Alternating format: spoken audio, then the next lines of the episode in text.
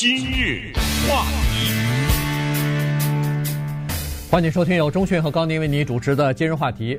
呃，这个武汉的新的冠状病毒这个事情呢，还是在一直呃在媒体当中呃在发酵哈。那么昨天呢，世界卫生组织也正式宣布了，说这个疫情呢，呃被列为是国际关注的突发公共卫生事件，呃，并且承认呢，这种疾病呢可能会在中国之外也存在风险啊。所以呢，这个一下子就使得它变成一个。呃，全球性的这么关注的这么一个事件了哈，再加上有一些国家，要么就是关闭边境，要么就是呃暂时停发签证，某种类型的签证，呃，有些航空公司呢就呃减少航班，或者甚至完全取消飞到中国的航班等等，所以这个事情呢就变得似乎是越来越大，感觉到呃大家都是有点这个呃就是谈虎色变的这种感觉。嗯，但是在这种情况之下，我们依然呢还是要。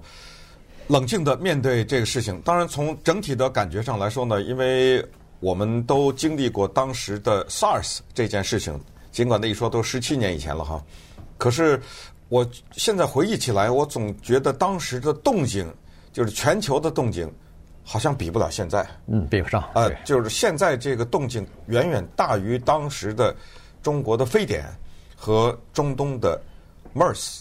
那个叫中东什么呼吸综合症啊，要大于那个。尽管那个时候这两个疾病，他们死的人数远远超过现在这个武汉肺炎死的人数。不过当然，他还在发病期间嘛，所以我们还是在要密切的跟踪。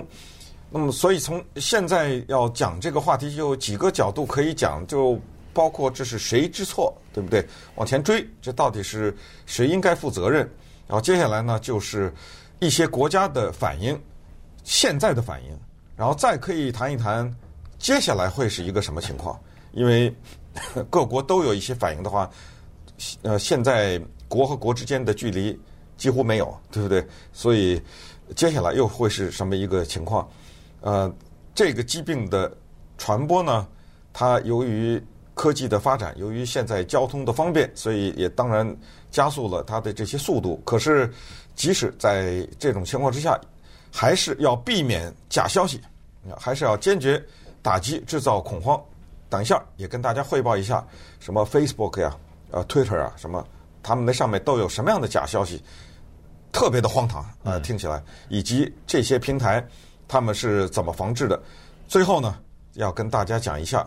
因为这个病情导致的世界上的一些地方产生的叫反华情绪，他们是用什么样的形式表现出来的？哪些是有歧视性的？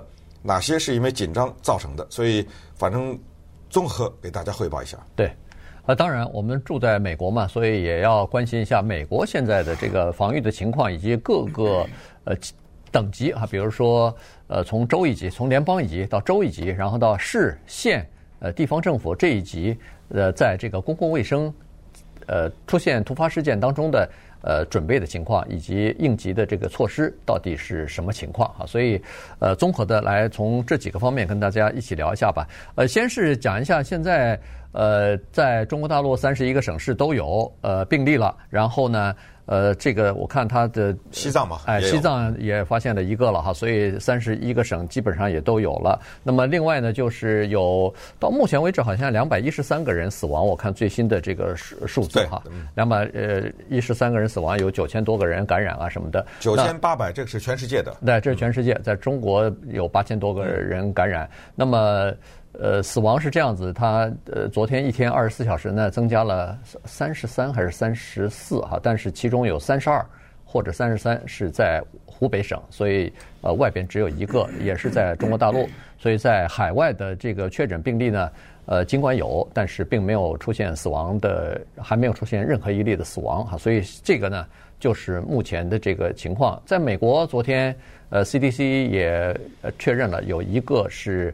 呃，人传染人的事件啊，就在这个芝加哥这个一对夫妻身上。那么这个太太呢，是曾经去过呃中国旅游或湖北吧，然后回来以后被确诊，这是美国的第二例确诊的病例。那么现在呢，昨天呢又确诊是第六例，就是他的先生，呃，都是都是六十多岁的这个退休人员吧。那他们也是得了这个就是他们算是第一个人传染人的这个事件，在中呃，在这个中呃美国。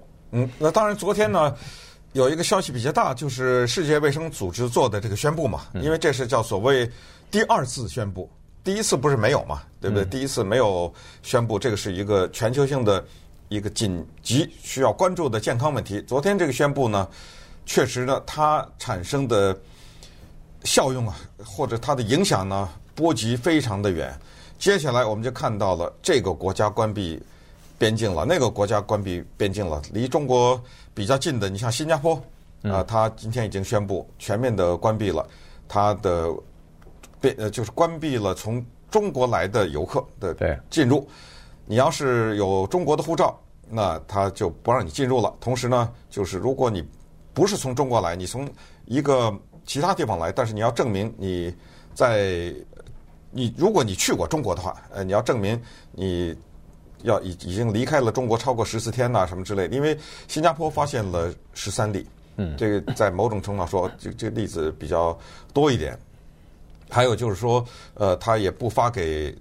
签证了，签证就是如果你从中国想去新加坡，他也不发签证了。我们也听说了很多航空公司啊取消航班呐、啊，也听说一些呃酒店啊什么大面积的要求退款的。跟大家 讲一下，现在就是说呃关于航空公司退机票啊、酒店退款什么，现在的基本的政府规定都是呃全数退还啊，没有任何的罚款。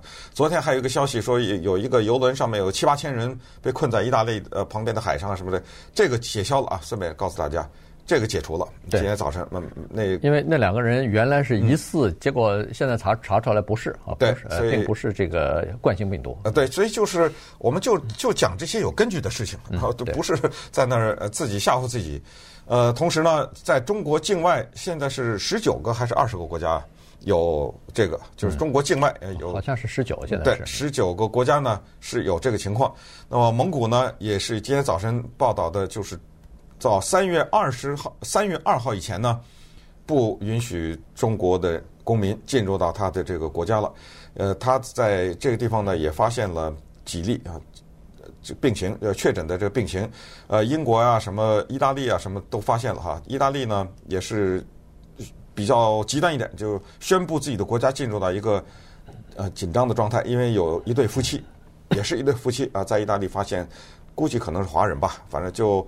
这个案例有发现，然后俄罗斯啊什么都采取一些措施，因为俄罗斯跟中国有两千六百英里的边境啊，嗯，对不对？所以呃也采取了一些相应的措施。波兰呢，呃也发现了两例，所以波兰呢也呃做出来了一些回应。香港比较动作大一点，因为香港大家可能不记得了，在当年有非典的时候啊，他那个地方死了三百个人呢，哦，所以呃这个地方死的人数比较多。再加上昨天又有一些消息，这是确诊呃确认的消息，是不知道谁从香港的一个药店还是什么偷了两万五千个口罩，呃二十五万只口罩，五百箱，一箱五十个，呃偷走了这么多的口罩，呃就饥荒呃不是就是惊慌啊，就这个地方处在比较惊慌的状态。对。呃，所以香港其实已经采取了一些措施哈，就是比如说呃呃什么直通车啊，呃这种已经已经停了啊，所以呃但是并没有完全停，把口岸全部封住哈，所以呃这个事情在香港好像也有一些争议哈，有一些人嗯，昨天有一个挺重大的宣布，就是他说我们正式启用囚犯，因为啊我们的香港呢自己做口罩的这个。工厂啊，什么跟不上了已经，所以通知你不，你不要指责我了啊，因为不是有些人指责有些国家用囚犯状态嘛，对，他说现在进入紧急状态，所以我们的囚犯现在要求他们制作口罩。嗯，呃，在美国的情况呢是这样子哈，就是美国准备的情况到底怎么样呢？呃，采访了就是《纽约时报》哈，采访了一些呃，要么就是这个 CDC 啊，就是联邦的疾病防治和预防呃预预防中心吧，控制中心。呃，然后又采访了一些传染病啊，或者是呃病理学的这些专家，他们认为说美国的基本的设施是比较完善的哈，也就是说，尤其是防治这种大规模的突发性的。呃，瘟疫啊，或者是这种呃流感一样的这种大面积的传染病啊，在美国呢，这方面是比较先进的。呃，制从制度来说，从医疗的科技来说，从这个各种各样的医疗手段和医疗物资来说，呃，美国都是比较先进的。再加上美国的医生啊，在这方面也是做得比较好的。但是它的大的问题在于，就是经费不足的问题。而且这个经费不足啊，不是联邦一级的，是州和地方。从呃二零零八年以来，他们的经费基本上并没有增加。现在的经费，去年的经费和二零。零八年相比，比那个时候还少了百分之十呢。就是因为呃，这个经济萧条之后呢，呃，裁减的一些医务领域当中的工作人员，到现在还没有完全恢复。呃，砍掉的这个公共卫生方面的这个预算呀、经费呀，到现在也没有完全恢复到原来的水平哈。所以在这种情况之下呢，可能也是会有一些资源不足或者是人手不足的情况。今日话题，欢迎继续收听由钟迅和高宁为你主持的今日话题。这段时间跟大家讲的呢是武汉的这个新型冠状病毒的情况哈。呃，在目前的这个大的趋势和环境之下呢，有一些国家或者是有一些呃个人或者是呃餐馆或者是商店的这些主人啊什么的老板啊，他们在采取这个。呃，就是措施方面呢，就显得格外的激进啊，就显得格外的严厉。那么有的时候呢，讲出话来就有点伤人，甚至有种族歧视的这个情况。也就是说，在这种情况之下，有的时候你可能可以理解说，有的人大概是怕呃冠状病毒呃传染到自己或者是自己的这个家人的身上，呃，采取了一些保护的措施。这个呢，走得过一点儿。还算可以理解哈，但是有的呢，就是超过了或者踩过了这个红线了，就构成了叫做种族歧视的这个情况了。所以在各个地方其实都有一些事件的发生。嗯，当然我们昨天已经讲过，就是关于在社交平台上这一个常常是免费的，呃，同时呢是匿名的这一个空间里面呢，会产生一些莫名其妙的消息。那现在的对于一些华人的侮辱的一些词汇啊什么之类的，也纷纷的就冒出来了。昨天呢，脸书和 Twitter 都做出了蛮重要的决定，就是昨天的脸书呢也说，他们有一个团队了哈，这个团队专门是拦截所谓假消息的。那这个团队呢，他们现在严阵以待，要封锁或者是纠正在网上传播的一些错误。比如说，你写了一个什么东西，或者你看到了一个什么东西，这一条新闻呢，显然与事实不符的话。比如说，哎，你信了，你就转发，那脸书你就突然发现你出发不出去，呃，对方也收不到。Facebook 昨天举了个例子，原来在他的平台上有这么一个说法，说要治疗现在的新型冠状病毒，喝漂白水，你这不是害人吗？就是啊，啊，你看到了吧？对不对？这个啊，就是说去喝那个漂白粉是洗衣服的，可是呢，有的时候人在急的时候。会容易听信这个东西，所以在这儿首先告诉大家啊，在社交平台上你看到各种各样的秘方、偏方，什么疗法，吃这个喝那个，基本上我也不能说百分之百的不能信，基本上不要相信，不管它有视频也好，还是有图片也好，这种东西基本上不要相信。还有都就是一些假的消息，就是。关于呃一个昨天又看到，说下了节目就看到，呃还是我们在南加州的一个，还有名有姓的说什么从一个地方到一个什么地方，这种不要相信。同时呢，要特别的留意身边的对华人利用这个机会进行排斥的，因为目前在美国还没有看到报道，但是我们看到的报道是法国、什么澳洲啊以及呃。亚洲的一些国家，跟大家汇报一下具体的是什么情况。比如说，法国的一个报纸，居然在他的头条报道这件事情的时候，用了 “yellow alert” 这个字，这个就不对了。嗯，这就不对。为什么呢？因为我们也知道，历史上有对东方民族的恐惧，当时叫黄祸，叫 “yellow peril”。他现在用 “yellow” 这个字，你本本身就不对嘛。嗯，什么叫黄色啊？怎么叫黄色恐惧，呃，或者叫黄色警惕，对不对？你这种话说出来带有强烈的种族歧视的字眼，还有什么啊，pandemonium 啊，很多人可能不一定熟这个英文字啊，pandemonium 这是一个表达混乱状态的英文字。呃，有的时候可以用在体育场里面的混乱，也可以用在一些国家里面的骚动啊，什么民众的游行啊，什么都可以用这个字啊，就是骚动啊、骚乱呐这样的词。但是呢，它前面是 P A N D E 啊，有澳大利亚的一个报纸是澳大利亚吧？对，澳大利亚的，叫门门道旗下还是呃，我不说门道，我说邓文迪前老公的，他的报纸上面登的什么呢？Pandemonium，他把前面那个。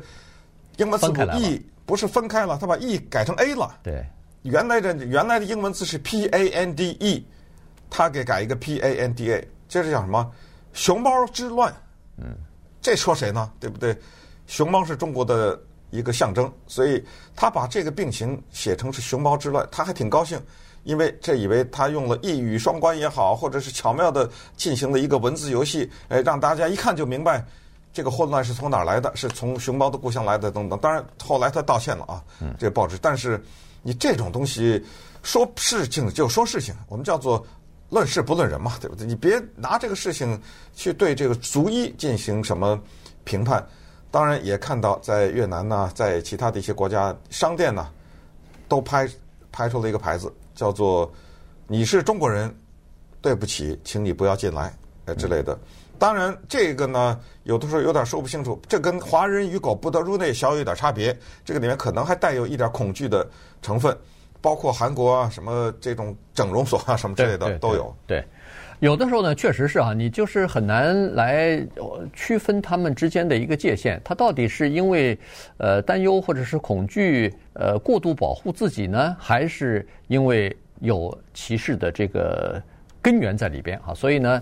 有的时候很难划分。你比如说刚才说的这个，呃，对不起，抱歉，呃，中国来的游客或者是顾客，我们恕不接待，或者是什么，呃，不欢迎你进来，这种话听上去是，说实话是比较刺耳的。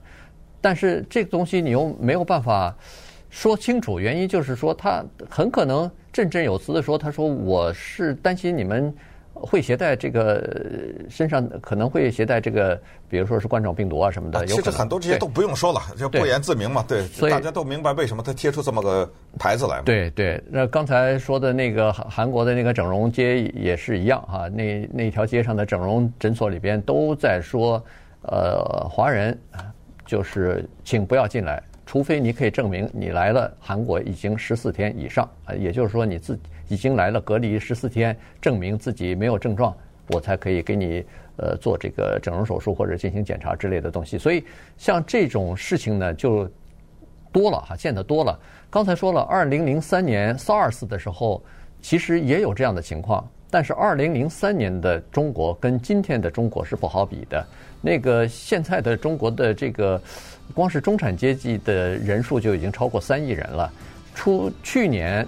国外去国外旅游的中国的人数，我看了看，好像是不是十三亿？是是多少？一千一亿三千万啊！一亿三千万到到海外去旅游，所以一定会碰到的情况要比二零零三年要多得多。那个时候能出国的人还是属于比较少的，并不是很多哈。所以过去这十十六七年，呃，变化是比较大的。但是呢，变化大，你接受到的东西或者是呃别人对你的反应，可能。就更加明显和突出。对，呃，稍等一会儿呢，我们再继续谈一谈关于这方面的问题哈，包括像有一些国家，像日本，它都有一些叫做 Twitter 的呃一些账户啊，就明白的是跟着是很难听的一些字语，同时呢，也给大家解释一下，呃，什么是美国国务院的一级警告、二级警告、三级警告、四级警告，这些是怎么情况？因为呃，昨天是发出的是四级警告了。嗯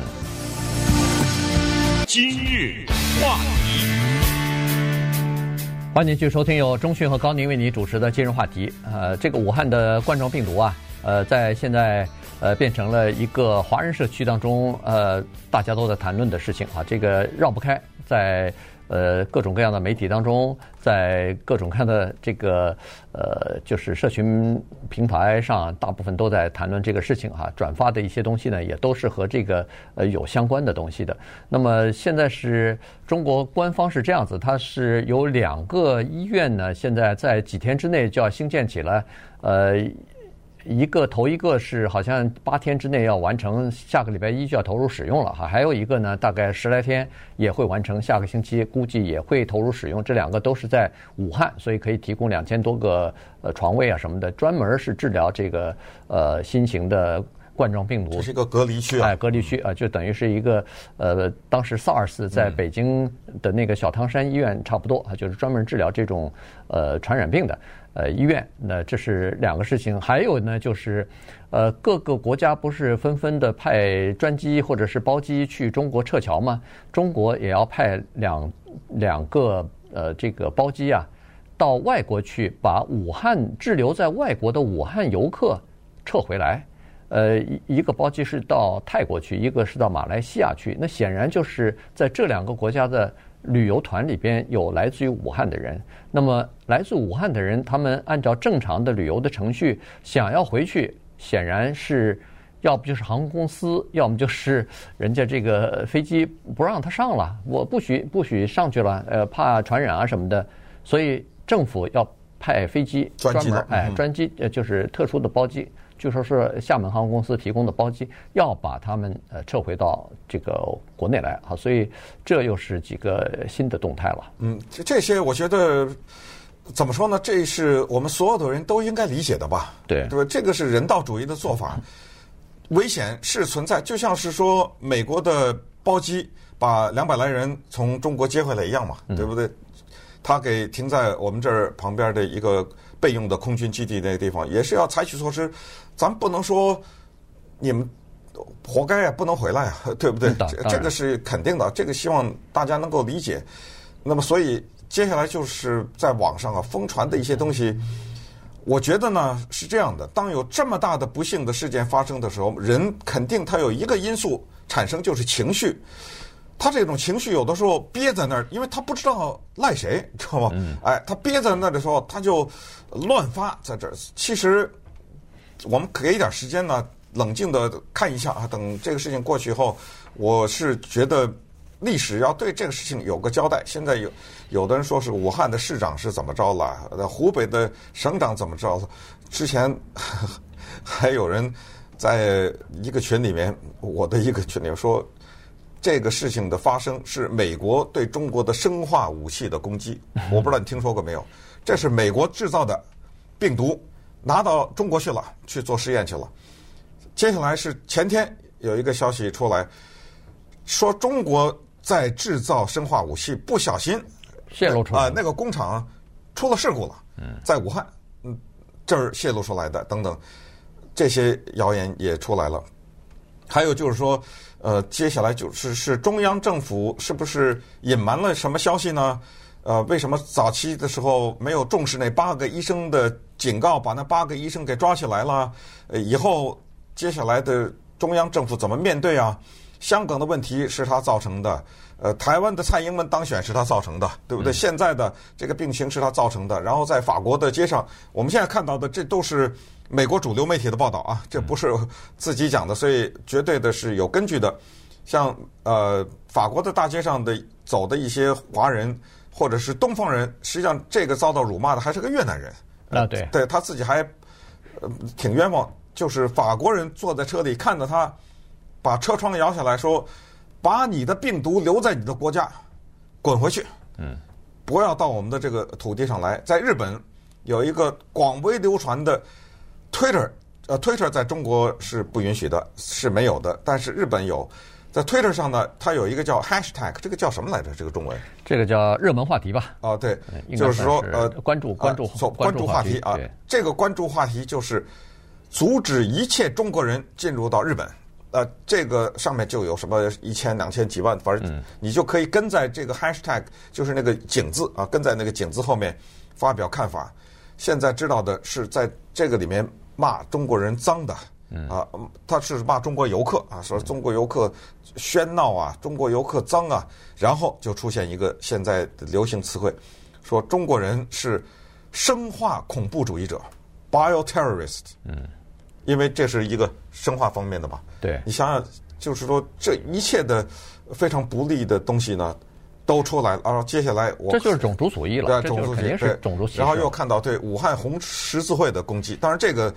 武汉红十字会在多大程度上要负责任？不知道。今天早晨的还是《纽约时报》，是说武汉红十字会收到的捐款是五千八百万美元，但是到现在为止，他发出去的物资就是拿这个五千八百万元去救济的，只发出去了八分之一。呃，所以什么医院的人手也不够了，什么医生的保护的服装也不够了，口罩也没有啊。反正对武汉的红十字会也有一些批评。嗯。呃，《纽约时报》有个专栏作家季思道啊，他就、哦、对，对他在这个上头对中国通，他他讲中文，讲流利的中文，在中国也待过啊，然后去过多次中国，然后他也是写了篇文章，他也是说这个呢，政府是要负一些责任的。他说，实际上呢，最早的时候十十二月初的时候，他说就是有就是刚才所说的，在第一线的这些一线的医生已经发现有这个。冠状病毒了，马上他们就就呃提醒说是是不是要应该引起重视？他他的意思是当时就应该引起重视，没有想到八个人呢被呃有关部门去约谈啊，说是不要散布没有核实的这些呃这些消息啊等等啊。他说如果要是那个时候开始呃采取措施的话，也许不会到现在这个情况。后来到了十二月三十号，就十二月底吧。中国政府已经发现有这个问题了，然后向那个世界卫生组织已经提提交了报告，说是可能发现了新型的冠状病毒，呃，要求呃世界卫生组织进行配合，呃，看看是不是可以有疫苗啊或者等等这方面的东西，但是没有告诉国内的民众，所以呢就误耽误了一些时间。什么时间呢？就是民众并不知道。于是就产生了现在的那个什么口罩荒啊，什么防护服装的呃紧张啊等等。呃，如果那个时候知道让这些医疗的机构多生产一些，我就不相信它生产不出来啊。有一个有几个星期的时间，一个月的时间生产，它怎么能生产不出来需要的这种口罩或者是是这个呢？他就贻误了这个。你知道这种东西是按秒钟计算的，对，你不能不告诉民众啊，对不对？不能不采取措施啊，对不对？对，而且。后来说是可以了，这个事情已经呃呃，海外都已经有传染的病人了，这个时候才公布出来。结果一公布出来没几天，马上采取了一个非常严厉措施，封城，就是开始非常极端的这个做法。所以这个就向外界传达了一个信息，说外界的各个政府和航空公司采取现在这么激就是这么激进的这个做法，可能也和这个有关。说哎呦，这是怎么回事啊？怎么会这么大动静啊？呃。二零零三年的那个 SARS 也没什么大动静，有可能是有我们所不知道的事情吧。是啊。于是，外国政府和这个航空公司也紧张起来，他们也采取了一些这个照理说是不应该做的这个过激的这种做法，所以就现在这个事态就已经变就变成今天这个样子了。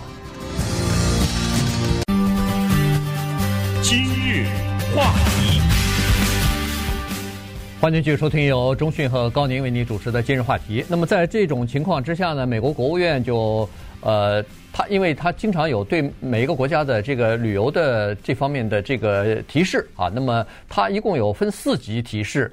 呃，最早的时候呢，或者是最低一级的提示呢是一级哈，一级提示就是说你继续可以呃旅行，但是呢要叫做密切观察，哎，但是要密切观察。第二级呢就等于要更加。密切观察，就是 increase 行行为谨慎，哎，就是要更更加呃增加，比比你原来的那个一般的密切的观察呢，要更加谨慎一些啊。这是第二，第三就要求你重新考虑你的旅行计划了。对，呃，没有必要的时候就别去。现在已经到第四级，第四级就是。不要去旅行啊！就是叫红色警告。哎，这是红色警告，这是最高的警告了。所以在这种情况之下，国务院的这个一出来，世界卫生组织一出来是呃全球的这个紧急状况的话，公共卫生紧急状况，这个就给了各个航空公司一个呃。就是给他们一个参考，让他们呃做出日各种决定，减少航班啊、停飞啊什么这些事情就都可能发生了。所以我看今天早晨那个 Delta 航空公司已经刚刚做出宣布了，说二月六号到四月三十号去中国的所有航班全部暂时停飞了。所以呃，美联航。在前段时间，在前两天的时候就已经宣布了，说从二月份开始，就是从明天开始，他们要减少二十四个航班。那有也有可能会更加减少。当时他提出的理由是因为去中国的需求，旅客需求大大减少，所以他不需要这么多航班了，所以他取消了一部分。但是有可能还会进一步的取消更多的这个航班。对，那接下来又有一个问题，现在是。中国以外的一些国家 密切关注的，中国放春节这个假，那在这个期间呢，有一些中国的学生会回去过年。嗯，现在呢，很多的学生，当然美国的学校都已经开学了，还有一些人呢，陆续的从中国回来。那么这个呢，人数非常的多。澳大利亚这一个国家就有十五万中国的留学生，那么美国呢，所有的外国的留学生差不多是三十七万左右。在这三十七万左右的外国留学生里面，三分之一是来自于中国大陆，所以现在国际卫生组织发出了通知，美国国务院发出了通知，然后航空公司发出了通知。这样的话呢，我们不需要了解太多的具体的数字，你只要想象一下的话，中国这个国家这么大，往这个国家飞的飞机和从这个国家离开的飞机。那是分分秒秒都数不清的，嗯，就每分每秒都有有。那每一架飞机上好几百人，你就说吧，从蒙古啊，从什么新加坡、啊、印度，你就随便想吧啊。这样的一个情况对全球经济的影响，我没看今天早上的股市，今天早上股市怎么样？呃，可能稍微有些下跌，但是还不是说这种非理性的下跌，就是、嗯、呃，就是狂跌啊，不是不是狂跌，就是还是比较。呃，正常的这种下跌啊，这个这个股市嗯还算是比较理性。这说明什么？就是说明各国政府，包括中国政府，都在积极的采取措施，所以股市对这个病情抑制这个病情还没有没有太大的怀疑，就是说还有信心啊。如果要是对这个股市在全球蔓延，呃，对这个疫情在全球蔓延没有，就是能控制住这个事情没有信心的话，那股市的反应会非常的激烈啊。所以。但是对中国的经济的影响，这个是已经不可避免了，这是已经已经发生的事情了。中国是世界上第二大这个消费市场，呃，汽车的消费是全球第一了，第一大消费市场。包括一些很很多的这种消费者，你待在家里边不出去，呃，没法上街去买东西去，或者是担心出去买东西。前昨天我都看到那个。我们的朋友圈就是中国大陆的这些同学啊什么的，嗯，是是那个微信当中是这么说的：只要家里还有白米饭，就别出去；只要家里别去买那个菜，别去买那个肉，别出去。只要有什么东西都不要出去。呃，要做贡献的，大家都是自己隔离，这样就可以尽快的让这个病情过去哈。所以现在就是这样子。你看，美国的麦当劳在中国大陆的店面关了。好几百家，呃，所谓的关就是临时停业了。Starbucks 中国是这个星巴克的第二大市场，显然就是美国之后的第二家的第第二大市场。在中国四千多家店关了百分之五十啊，然后这个 I IKEA 这家家具家具连锁店也关了三十几家吧。所以外国的企业在关，中国的一些超市啊当然是开着的，但是。肯定有一些名牌的这种奢侈品的这种商品，那那个消费就减少了，所以像这些东西就会反映到整体的这个经济成长的当中去。呃，这肯定，而且是全球的呀，对，不光是中国的，这全球，你看对旅游业的杀伤力那是太大了哈。嗯，航空航空业对不对？对，航空旅游这都是酒店，你就算吧，餐厅，反正就是说全连在一起的嘛，就是中国的餐厅。中国大陆的餐厅，对不对？生意你告诉我不受影响吗？对不对？电影院，嗯，你想吧，对不对？这都是连锁的。同时呢，因为我们是华人啊，因为我们是在海外，所以我们的角度也跟其他的人有点不太一样。我们也比较关注整个中国的情况。那大家也都知道，从贸易战开始，基本上中国呢陷于一个防守的状态。还没反应过来呢，还不知道怎么办呢。川普下一步棋要怎么下呢？香港那边闹起来了，这个也不需要有什么隐瞒，大家也都知道，在海外，我是说中国之外的对这件事情的报道，基本上是对中国不利的一个报道，是说的人家的民主诉求遭到了打压。接下来就是我们这发生的中美之间的中美国把中国视为敌人的这个事情，然后现在当然有这个病情啊。昨天还是前天，美国的国务卿 Mike Pompeo 到伦敦去了。对，昨天啊，对，他到伦敦去干什么去了？因为英国这不是又脱欧又干嘛的哈？对。同时，英国决定部分使用华为的设备和华为的技术，这个事儿让美国非常的恼火。昨天他去见英国的外相，去谈这个事情，或者叫外交部长啊，谈这个事情，然后发表了公开讲话。在这个当中，代表美国政府对中国有一个定性的说法，是当今世界上最大的威胁。他是昨 昨天用了这样的一个定性的词语。嗯，他他说这个意思是什么？就是既然他是当今世界上最大的威胁。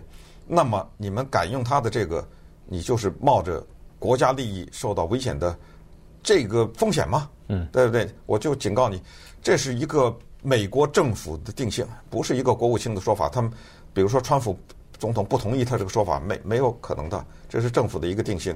那说这个干什么？就是说，现在总的来说是对这个国家和他的人有一种负面的印象。这一个总体的负面的印象，再加上刚才我们之前讲的一些因为这个病情产生的一些积压在下面的反华的情绪，趁这个机会，嗯，就冒上来。所以在这里呢，也就是告诉大家认清现在的这个形势，就是病这件事儿呢，应该是属于我也不知道这个是天灾还是人祸，因为有人说是人祸，因为你可以追到那动物那儿去。说你吃这蝙蝠干什么？你知道吗？嗯、对。但是不管怎么说，它是一件不幸的事情。对，它是一个没有防范或者没有没有这个就是突如其来的一件事情。嗯。应该，呃，这个发生绝对是在自然界一下子发出来的哈，但是。呃，在处理的过程当中，可能有一些官僚主义啊什么的，有一些这方面的原因，这导导致它造成了这么大的这个问题。但是历史要清算这些人，问题在这儿，对不对？咱们不能说完了以后就完了，人家死了就算了，就过两天摸摸鼻子没事了。那没错，没错，就是说这个要清，这个如果要是要改进的话，你要是数的话，有很多的东西需要改进，对吧？你这个如果要是像这种传染病的这个东西，你不能是。一个市长，一个省长，你拍脑门，你一拍脑门说不行，我们要维稳，这东西不能透露出来，会造成社会的不安定。你这一来，你看现在造成的不安定，比那个时候如果说出来的话，那不知道大了多少倍了。嗯，这个对这整个的社会和呃中国在国际上的这个影响，呃这个声誉的影响，那是非常大的。但是市长现在也有点小撇清啊。啊，对，对不对？你要搞清楚，他说，对不对？他说有，好像有上面的。对，上面没有批准，他不能说。对啊，对，就是这种。他不要说什么之类的。对对，这种话大概也是为自己撇清。对。呃，再加上你像这种什么野生动物市场，就干脆取缔了就算了，对不对？呃，就变成非呃变成这个是非法行动什么的进行打击取缔，这个其实政府都是可以做到的，而且也希望通过这次事件以后就可以真的。呃，逐渐的一点一点的把这个整个的这方面的环境要给它治理好。对，不是这个调查就是说，好，你武汉市长你说上面，那我问你是谁，嗯、对不对？这才是调查嘛？是什么样？是用什么形式？是打电话还是写了信、发了电子邮件告诉你？这个这个得查呀，是啊，因为这个可这可比那三聚氰胺还厉害啊！没错，没错，三聚氰胺那个那人，对不对？这个都判刑。该枪毙的该枪毙，该判什么刑？这不能说到最后没什么人负责这个事儿啊。对，一定要问责，嗯、一定就是说哪一级的官员，你该你做的事儿你没做，或者是怠工了，或者说是拖延了，嗯、这个就应该，呃，你你你待在这个位置上，你就要做这个事儿，你没做就应该就应该下台啊，对不对啊？